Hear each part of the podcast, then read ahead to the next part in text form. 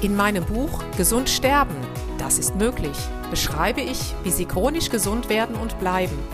Denn unsere Sinne werden heutzutage mit Informationen aus den unterschiedlichsten Kanälen überflutet, wodurch unsere Gesundheit nachhaltig geschädigt werden kann. Sie erhalten in meinem Buch wertvolle Tipps, wie Sie die Informationsflut, die Sie über Ihre Sinnesorgane aufnehmen, gezielt als Medizin für sich nutzen können, um Ihren Weg in die chronische Gesundheit zu starten. Das Buch Gesund sterben, das ist möglich von Jutta Suffner. Jetzt überall im Buchhandel.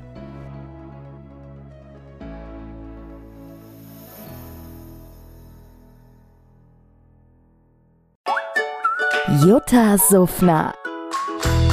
Gesundheitsimpulse für ein starkes Immunsystem. Ich muss nochmal sagen, ich habe den Eindruck, dass man gar nicht daran interessiert ist, die Menschen gesund zu machen.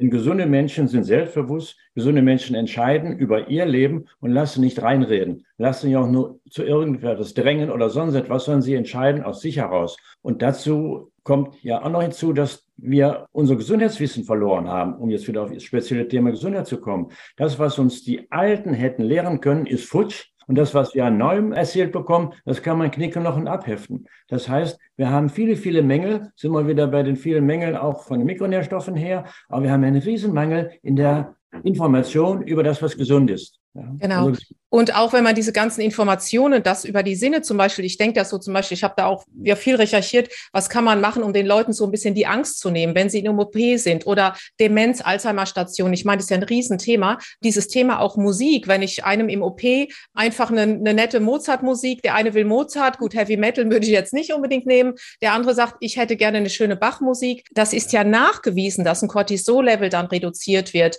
Da muss man ja auch keine, ich sag mal, da muss man kein hochwissenschaftlicher Mensch für sein. Das ist ja eigentlich die Logik, dass die Musik gut für die Seele ist. Absolut. Wir wissen die Dinge alle oder mhm. fast alle. Es kommen immer wieder neue dazu, nur sie werden nicht im Alltag eingesetzt. Wir haben vor fünf, sechs Jahren ein Präventionsgesetz gehabt in der Bundesrepublik. Da ist nichts von übrig geblieben. Das heißt also noch einmal, man will nicht.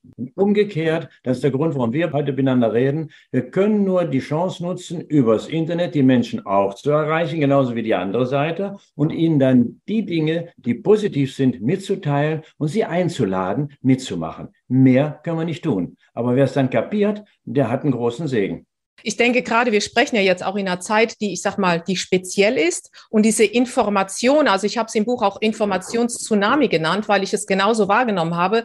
Und dieser Informationstsunami, der hat ja die Menschen in Angst, in Schrecken versetzt. Und wir wissen ja, dass unser Unterbewusstsein gar nicht unterscheiden kann. Durch die Spiegelneuronen steht der Säbelzahntiger vor mir oder bilde ich mir das nur ein? Und dadurch hat es natürlich massiv mit den Menschen was gemacht. Und die Konsequenzen, glaube ich, die werden wir erst noch ja, sehen in Zukunft leider. Ja, wir wissen nicht, wie lange es dauert, bis alles hochkommt. Einiges kommt jetzt schon hoch. Aber nochmal, umso wichtiger ist es den Menschen jetzt zu sagen, Achtung, Achtung, da ist was passiert. Shit happens. Aber wir haben Möglichkeiten, damit umzugehen. Wir sind auch gerne Gurus und können sagen, zack, alles wieder weg. Aber wir haben Möglichkeiten, dir an die Hand zu geben, dass du was tun kannst und dass du aus dem Loch wieder rauskommst, in dem du jetzt steckst. Und in dem Zusammenhang könnte man ja sagen, okay, dann lass doch dem Körper positive Informationen geben, dass wir etwas tun, damit unser Körper, der irgendwie aus der Unordnung geraten ist, aus welchen Dingen auch immer. Ich hatte heute Morgen noch eine Zahl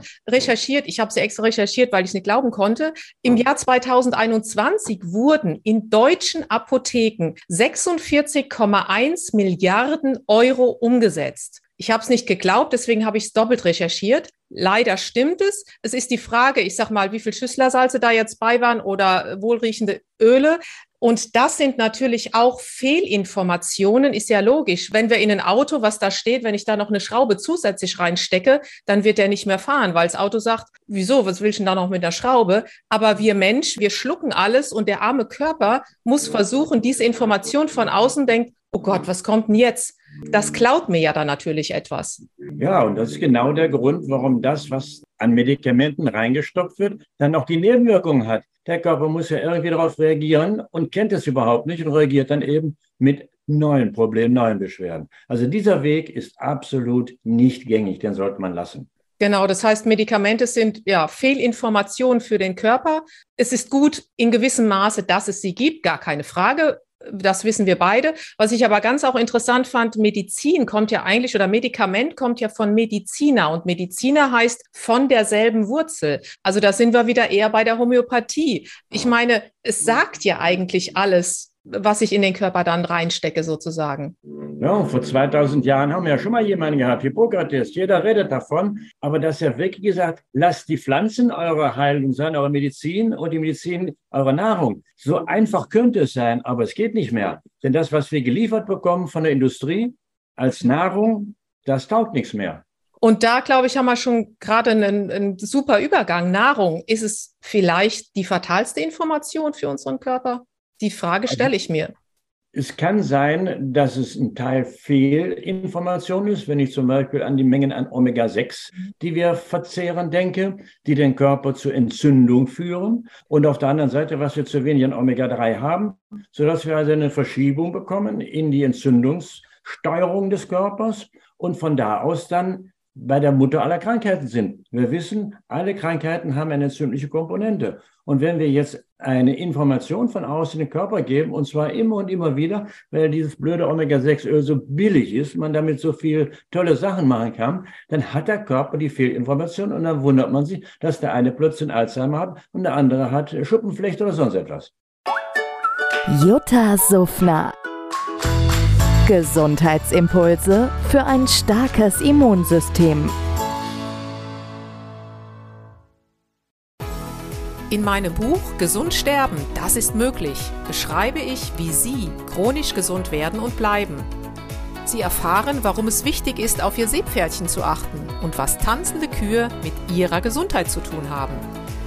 Außerdem klären wir die Frage, warum es manchmal besser wäre, eine Maus zu sein.